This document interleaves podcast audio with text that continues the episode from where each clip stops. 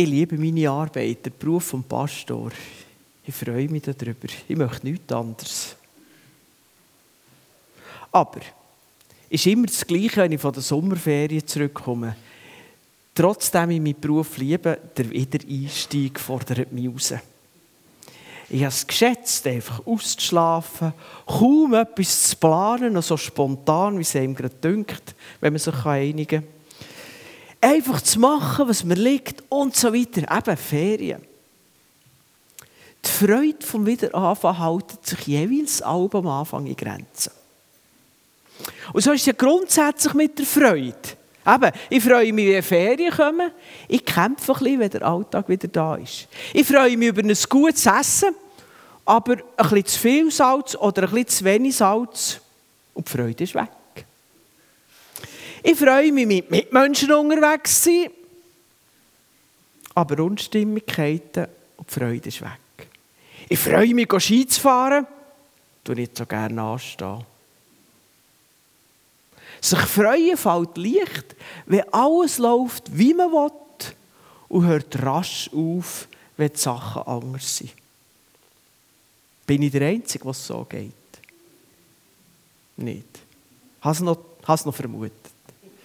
Ja, und dann kommt der Paulus und sagt zu den Christen in der Stadt Philippi, zum Schluss, meine Brüder und Schwestern, freut euch im Herrn.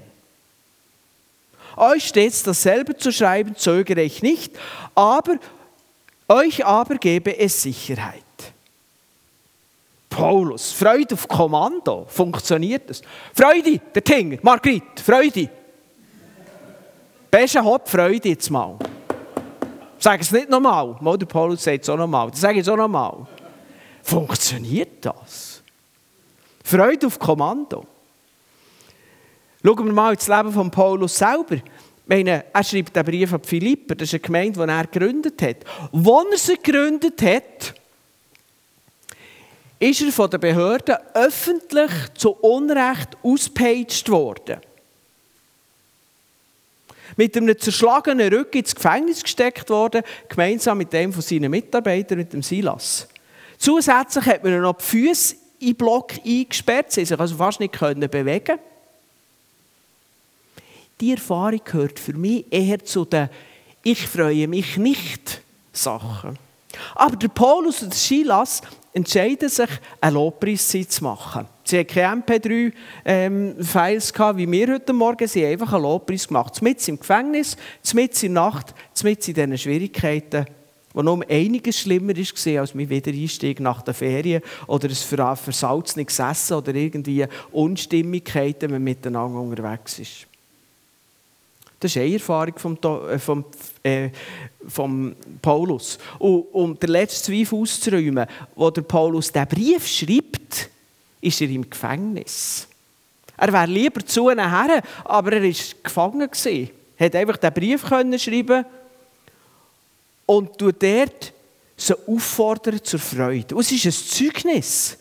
Der, Brief ist voll von Freude. Ich habe äh, in der Vorbereitung für die Predigt meine Bibel aufgeschrieben und alles mit Leuchtmarkern, was von Freude heisst, angestrichen. Es hat einige gelbe Stellen gegeben. Offenbar lebt der Paulus mit einer befreiten Freude, einer Freude, die von den Umständen unabhängig ist. Sogar den krassen Umständen, wie abgeschlagen werden oder im Gefängnis sitzen. Freude auf Kommando funktioniert Paulus offensichtlich. Mit tröstet noch ein bisschen, es scheint für die Menschen damals trotzdem nicht einfach selbstverständlich gewesen, sich so zu freuen. Darum muss ich der Paulus das so wiederholen. Euch stets dasselbe zu schreiben, zögere ich nicht.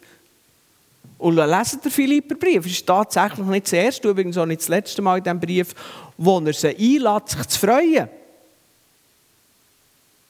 Christen in Philippi haben das offenbar auch gebraucht, nicht nur ich heute oder wir heute. Ich verstehe es gut. Und einfach nur, dass wir uns das noch daran denken, unsere ganz natürliche Philosophie von Freude, die sieht doch etwa so aus. Wenn es stimmt, wenn es aufgeht, wenn die Sachen laufen, wie ich es will, dann freue ich mich. Wenn die Sachen nicht wie gewünscht laufen, dann freue ich mich nicht. Logisch. Aber überlegen wir uns einmal. Eine solche Freude ist nicht befreit. Ich bin abhängig von den Umständen, sogar von den Menschen um mich herum. Wenn meine Freude zerbricht, weil mir der andere Löw den Vortritt nimmt, dann ist der Löw in der Lage, mir meine Freude zu nehmen. Der hat mich im Griff. Ich bin nicht frei. Ist doch so, oder? Und wenn ich morgen mit Freude aufstehe, weiß ich nicht, wie lange es dauert, bis die Freude weggeht. Ich habe es nicht in der Hand. Ich bin dem ausgeliefert. Und wenn ich in der Ferien bin, weiss ich schon im Voraus, die Zeit kommt, wo die Freude weggeht. Ich komme ja irgendwann wieder zurück. Der Paulus hingegen, der ist frei. Ich meine, wer mit einem zerschlagenen Rücken im Gefängnis noch singen kann, Wer als Gefangener noch einen Brief über Freude schreiben kann, der ist wirklich frei.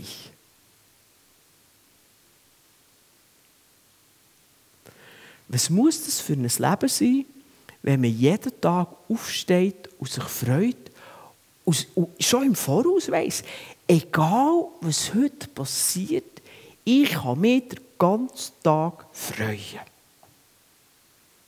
Nichts, niemand kann mir meine Freude wegnehmen. Das vielleicht ein bisschen theoretisch, aber, aber das ist eigentlich noch cool. Und dann können wir uns fragen, ist es überhaupt möglich, so zu leben? Muss man Paulus heißen, dass man so etwas schafft? Wie ist es eigentlich den Philipper gegangen, als sie das gelesen haben? Kann ich mich so befreit freuen? Und falls ja, wie macht man das? Und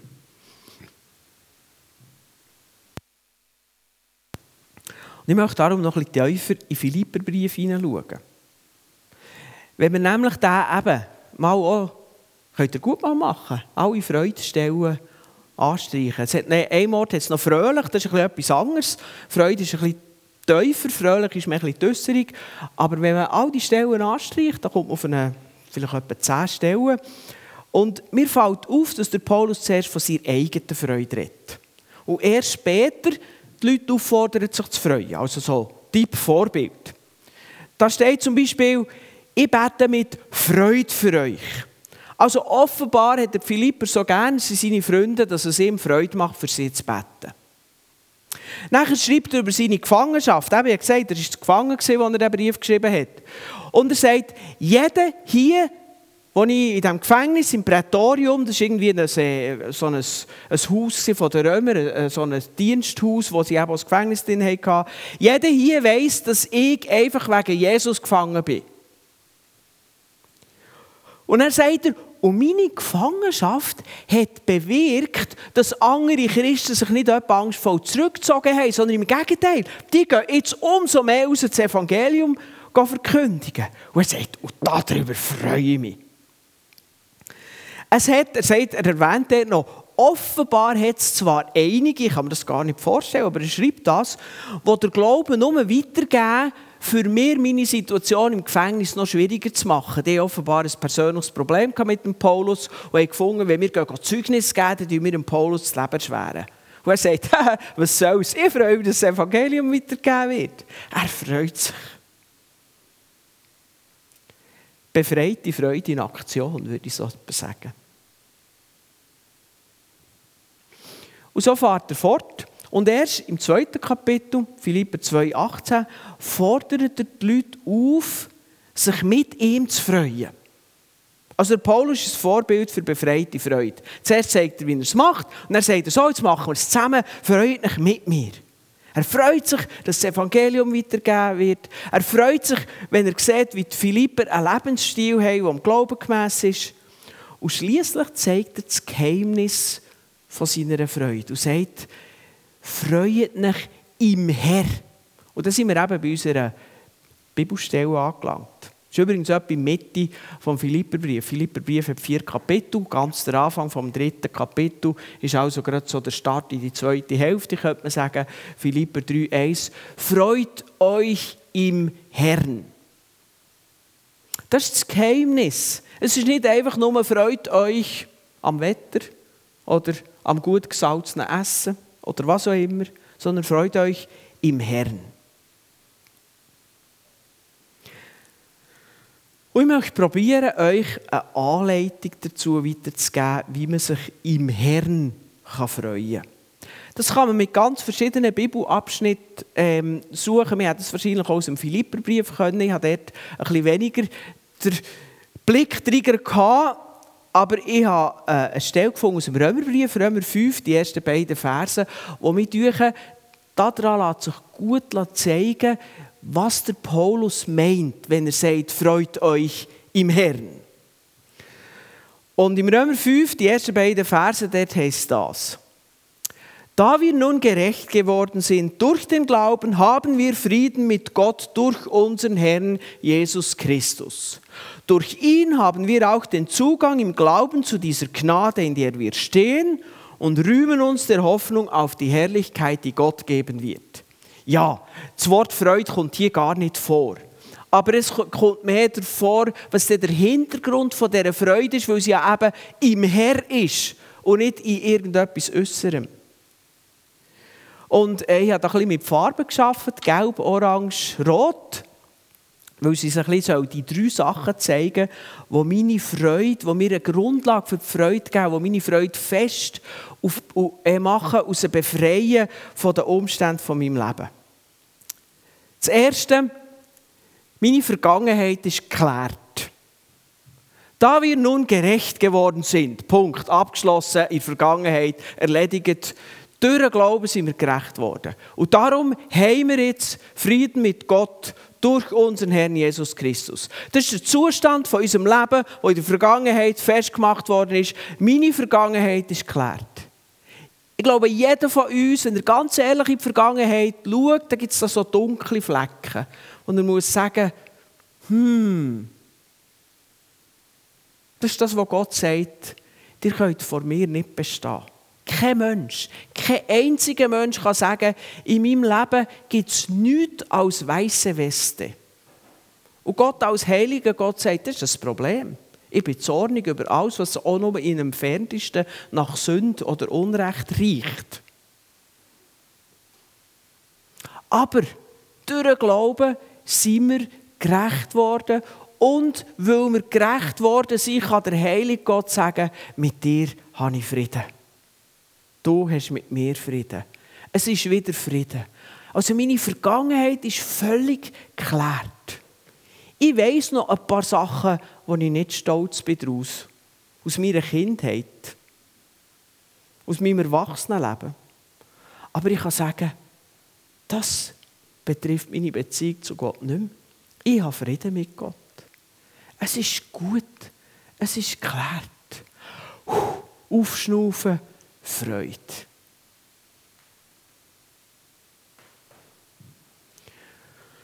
Und selbst wenn mir ein Missgeschick passiert, der Frieden bleibt. Freude.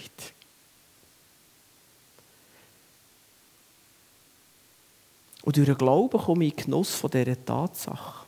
Also wenn du den Frieden mit Gott nicht hast, dann kannst du die Predigt heute Morgen, wie man so sagt, rauchen. Die nützt dir nichts. Du musst den Frieden mit Gott haben. Und der kommt durch den Glauben.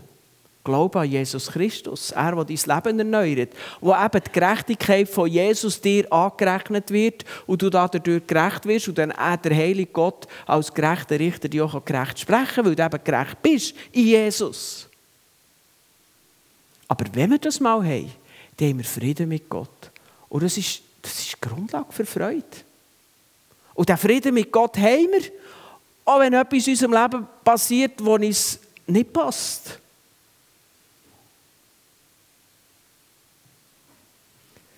Ähnlich ist es mit der Gegenwart. Ich habe eine gesegnete Gegenwart. Es heisst da, durch ihn haben wir, das ist jetzt Gegenwartszeit, Präsens, haben wir den Zugang im Glauben zu dieser Gnade, in der wir, ich klammere jetzt, stehen. Also Christus hat mir durch Glauben ein Leben aus der Gnade geschenkt. Ich habe den Zugang zu dieser Gnade. Und Gnade ist so ein allerwelts Wort im christlichen Kuchen. Wissen wir überhaupt noch, was Gnade heisst? du wirst mit Gutem überschüttet, ohne dass du es verdienst. Ohne dass du es musst verdienen. Gnade heisst, du bekommst ganz viel Gutes, unverdiente Gunst und musst nichts dafür tun, es wird der geschenkte anderen zahlt dafür.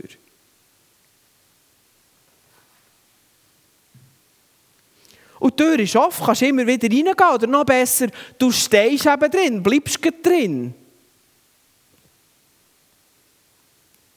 Das heisst, deine Gegenwart ist davon geprägt, dass du unter der göttlichen Gunst darfst leben ohne angstvoll zu fragen, ob du es denn heute verdienst. Ich kann dir schon von jetzt sagen, nein, du verdienst es nicht. Es ist eben Gnade.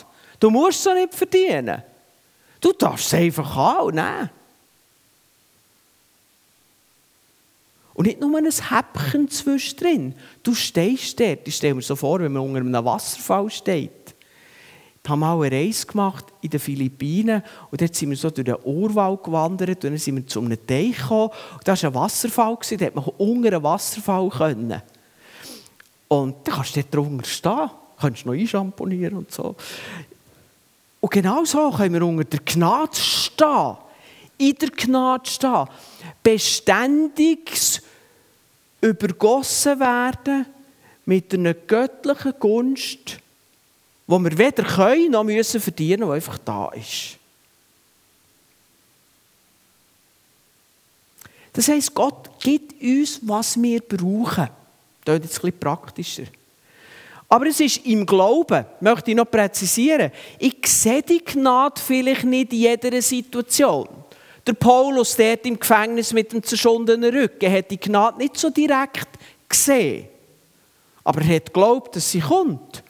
Und Gott hat noch wieder rausgeholt. Die Geschichte geht noch weiter. Er ist am nächsten Tag rausgeholt worden. Sie sind sich entschuldigen bei ihm. Ich meine, die Striemen auf dem Rücken gleich müssen verheilen. Aber in diesem ganzen Prozess, wo er noch das Wunder von Gott erlebt hat, dass ein Erdbeben Gefängnistür hat aufgetaucht, nachher der Gefängniswärter aus sein ganzes Haus bekehrt hat, er hatte noch eine, eine Ernst gehabt nach dieser schwierigen Zeit. Aber jetzt, in dem Moment, wo er sich freut im Gefängnis und singt, ist die Gunst noch im Glauben gesehen. Und mit dem müssen wir lernen umgehen, dass wir eben manchmal Gunst von Gott, die unverdiente, im Glauben haben. Sie ist da, wir wissen, sie kommt, sie kommt rechtzeitig, aber wir sehen sie nicht immer. Und manchmal sieht es ganz anders aus. Eben, im Gefängnis mit zerschundenem Rücken. Es braucht das Vertrauen auf Gott, dass es am Ende gut rauskommt. Schwierigkeiten, wo wir drin sind, sind nur die vordergründige Sache. Im Hintergrund steht die unverdiente Gunst und ich stehe in dieser unverdienten Gunst drin.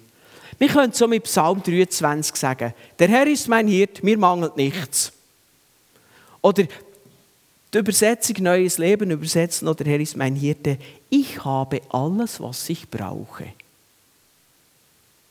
Wenn ich Gnade glaube, dann glaube ich, dass ich es habe. Auch wenn ich es nicht sehe, ich weiß einfach dann, wenn ich es brauche, ist es dann da. Und wenn es nicht da ist, dann brauche ich es offenbar nicht für das, was Gott mit mir vorhat. Es ist einfach da, was ich brauche. Das fordert einem ein bisschen raus. Das mit der äh, Vergangenheit, das ist ja in der Vergangenheit. Aber jetzt drinnen zu stehen, in der Schwierigkeit und zu glauben, dass ich in diesem Wasserfall von der unverdienten Gunst von Gott stehe, das muss man manchmal noch ein bisschen mit sich selber klarkommen. Das ist wahrscheinlich der Grund, dass der Paulus den Philipper mehrmals sagt, freut mich.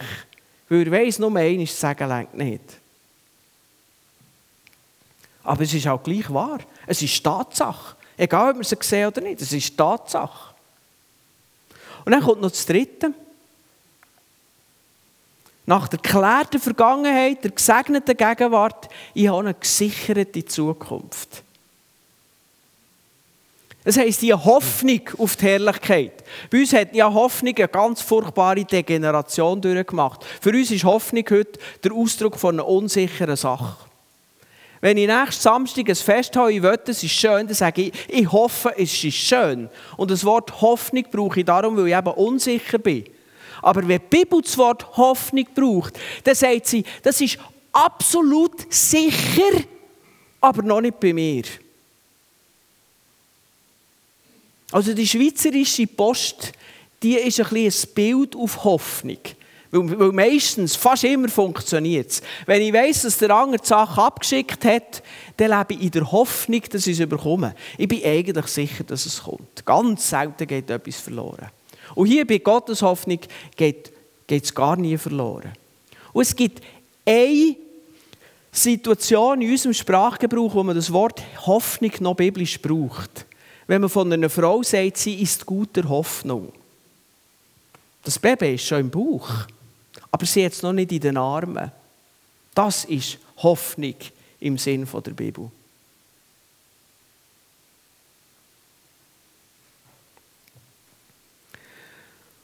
Und die Hoffnung auf die Herrlichkeit, die Gott wird geben. Wir sind sicher, dass unsere Zukunft eben gesichert ist. Leset mal die beiden allerletzten Kapitel der Bibel. Es wird eine Zeit geben, wo wir bei Gott werden sein, vielmehr, wo Gott zu uns wird kommen, wo Leiden, Schmerz, Krankheit, Tod, Tränen werden verschwunden sein. Das ist Perspektive. Egal, ob du dich freust, weil du das beste Essen der Welt darfst geniessen oder du im Gefängnis sitzt mit einem zerschundenen Rücken. Die Zukunft ist absolut gesichert. Unabhängig von deinem gegenwärtigen Erleben.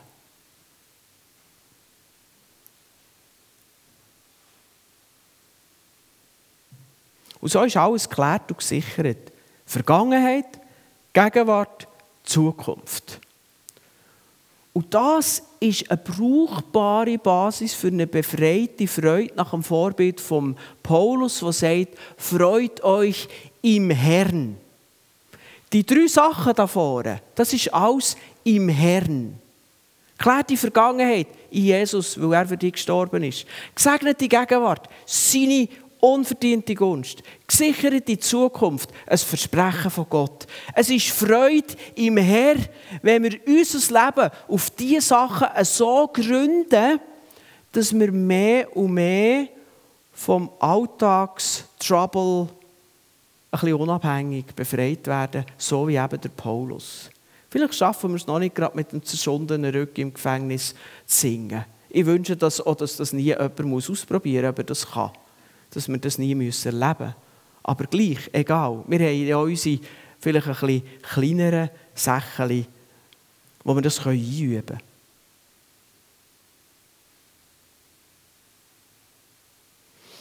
Das mag vielleicht ein bisschen theoretisch klingen. Aber wenn wir wirklich im Herz erfassen, was eigentlich in diesen zwei simplen Versen an Dichte von Versprechen und Versorgung von unserem guten Gott für uns ist, für unseren Alltag, dann ist befreite Freude plötzlich logisch. Vielleicht nicht ganz einfach, aber logisch. Jetzt gibt es aber noch so eine Sache. Das nur zu wissen, das nützt uns nichts. Wir leben in einer Kultur, wo wir das Gefühl haben, sobald wir etwas wissen, ist es uns eigen. Aber es funktioniert nicht. Frage einen, der raucht, der weiß, dass es nicht gut ist, er macht es gleich. Frage einen, der nie Sport treibt. Er weiß, dass es gut wäre, er würde. Er schafft es gleich nicht. Das Wissen allein nützt uns nichts. Es geht vielmehr darum, dass wir einen Lebensstil einüben. Und dann versteht plötzlich, dass der Paulus im gleichen Brief von, von simpel vier Kapitel mehrmals sagt, freut mich, freut mich, freut mich. Es hat mit Willen zu tun, mit Entscheidung zu tun. Dann müssen wir unser Denken erneuern, dass unsere Freude nicht mehr abhängig ist vom Klimperli-Bim vom Alltag, sondern eben von der geklärten Vergangenheit, der gesegneten Gegenwart und der gesicherten Zukunft, wo mir in Gott versprochen ist und ich mich darum im Herr freue. Dann muss mein Denken langsam umprogrammiert werden. Und dann muss ich dranbleiben und festhalten, bis es zu einem Lebensstil wird. Ein Lebensstil hat mit, viel mit Gewohnheit zu tun, die ich aus Überzeugung immer wieder in meinem Alltag anwende. Dann wird etwas zu einem Lebensstil. Und wenn du das machen willst, wirst du Rückschläge hinnehmen. Da kommt irgendetwas, kreucht dir über das Leben und sagt, freut sicher nicht. Und du weißt genau, dass du falsch liegst, aber das schaffst du jetzt einfach nicht. Du musst dann wieder sagen, nein, ich will eigentlich einen neuen Lebensstil, wo ich mich freuen kann, auch wenn Sachen einfach nicht so laufen, wie ich will. Du musst wieder dahinter gehen. Vielleicht weisst du eigentlich nicht weiter und brauchst einen Freund, der dir hilft. Aber du sagst einfach, ich will jetzt den neuen Lebensstil von der befreiten Freude. Das ist gut und das ist richtig und das ist logisch und ich will das. Und wisst ihr was? Die grösste Gefahr besteht darin, dass die ganze Sache einfach in der Hektik vom Alltag vergessen geht. Und irgendwann denken wir, ah ja, da war ja noch so etwas wie Freude am Herr und das soll ja irgendwie funktionieren. Weit weg, bei mir geht das auch nicht. Tschüss zusammen. Ich glaube, das ist die grösste Gefahr. Ich glaube, das hier ist nicht so kompliziert. Ich gehe jetzt davon aus, das hat jeder von uns heute verstanden. Ich frage mich aber, wie viel von uns führt es dazu, dass wir von heute an, es nicht perfekt schaffen, aber von heute an auf einen Weg gehen und irgendwann in einem Jahr spürbar mehr von einer befreiten Freude prägt sind und wir uns freuen können, auch wenn wir nicht gerade den besten Tag haben. Das ist meine grosse Frage. Übrigens nicht nur für euch, auch für mich. Ich predige die Predigt nicht, weil ich das schon so voll im Griff habe. Ich bin nie zu Philipp im Gefängnis mit so Stunden im Rücken und konnte singen. Und ich merke manchmal, eben, ich habe angefangen bei mir, wenn ich aus der Ferien zurückkomme und merke, oh, jetzt sollte ich noch eine Woche anhängen, ich sollte noch eine Woche Ferien haben oder so. Es ist etwas, das uns fordert. Das ist vielleicht das, was Jesus sagt, wir müssen unser Kreuz auf uns nehmen. Wir müssen uns selber verleugnen. Uns selber verleugnen heisst nicht, dass wir müssen sagen, wir selber sind wertlose Menschen, sondern es geht darum, dass wir dort unser Ego, das sagt, hey, das ist sicher nicht Sache zum Freude, heute rufe ich aus, es muss man gar keiner vorbeikommen. Das müssen wir verleugnen. Und sagen, die Wahrheit ist die befreite Freude. Und das fordert uns total. Ich glaube, niemand da ich kann eure Gedanken nicht lesen, euer Herz nicht hineinsehen, aber ich bin überzeugt, niemand von euch geht es anders, als es mir geht an diesem Punkt. Ich glaube, viele Lebensweisheiten aus der Bibel so verloren. Durch den Alltag, durch die Hektik, durch den Widerstand, durch die Bequemlichkeit, dadurch, dass wir unserem alten Ego befehlen und nicht sagen, so, jetzt schweigst du mal, jetzt tun wir mal die Wahrheit aus der Bibel umsetzen. Wenn wir aber den Mut und die Festigkeit haben, dran zu bleiben, wenn wir uns genügend Zeit nehmen, uns auf Gott auszurichten, uns vom Geist zu prägen, unser Leben auf die Wahrheiten von Römer 5, 1 und 2 gründen, dann wird sich nach und nach ein neuer Lebensstil etablieren. Ein Lebensstil vom Freude im Herrn. Befreite Freude ist herausfordernd, ja, aber sie ist möglich. Das ist meine ganz feste Überzeugung. Und das führt mich zum letzten Punkt wo ich drei Sachen dazu möchte sagen. Mein letzter Punkt ist, lass dich nicht aufhalten. Drei Punkte dazu. Erstens, genieße die einfachen guten Zeiten. Ich habe jetzt so von allen Problemzeiten geredet, aber es gibt doch auch die schönen Zeiten. Dann, wenn wir mit Freunden zusammen sind, haben keine Unstimmigkeiten daheim. Dann, wenn wir ein Essen haben, es hat weder zu wenig noch zu viel Salz da. Dann, wenn wir eben in den Ferien sind, oder was auch immer, dann, wenn wir das haben, was wir wollen und es wirklich geniessen können. Mach das. Genieß es. Freude denn. Und dank Gott, dass du das darfst erleben. Einfach sein und es ist gut. Und das Zweite, erinnere dich in diesen Zeiten, wo es eben nicht so ist, immer wieder an die Wahrheit aus Römer 5, 1 und 2. Oder eine andere Wahrheit in der Bibel, das ist ja nur ein Beispiel. Ich habe einfach gefunden, mit diesen beiden Versen kann ich das, was ich sagen ganz deutlich ausdrücken. Aber ihr könnt im Philipperbrief im vierten Kapitel redet er nochmal von der Freude und sagt, oh, wir sollen unsere Sorge auf Gott werfen. Wir können es gleich auch anhand von dem erklären. Man kommt immer auf das Gleiche raus, nämlich, dass Gott für alles gesorgt hat und im Vertrauen zu ihm, wir dürfen Freiheit haben, uns zu freuen. Erinnere dich immer wieder in schwierigen Zeiten an die Wahrheiten. Und denk daran, die befreite Freude lässt sich viel besser dort eintrainieren, wenn es eben nicht so leicht geht. Ich meine, das ist wie beim Muskeltraining. Muskeltraining, so wird mein Bizeps nicht trainiert, der lädt halt ein bisschen aus. Wenn ich ihn trainieren will, dann muss da Gewicht drauf.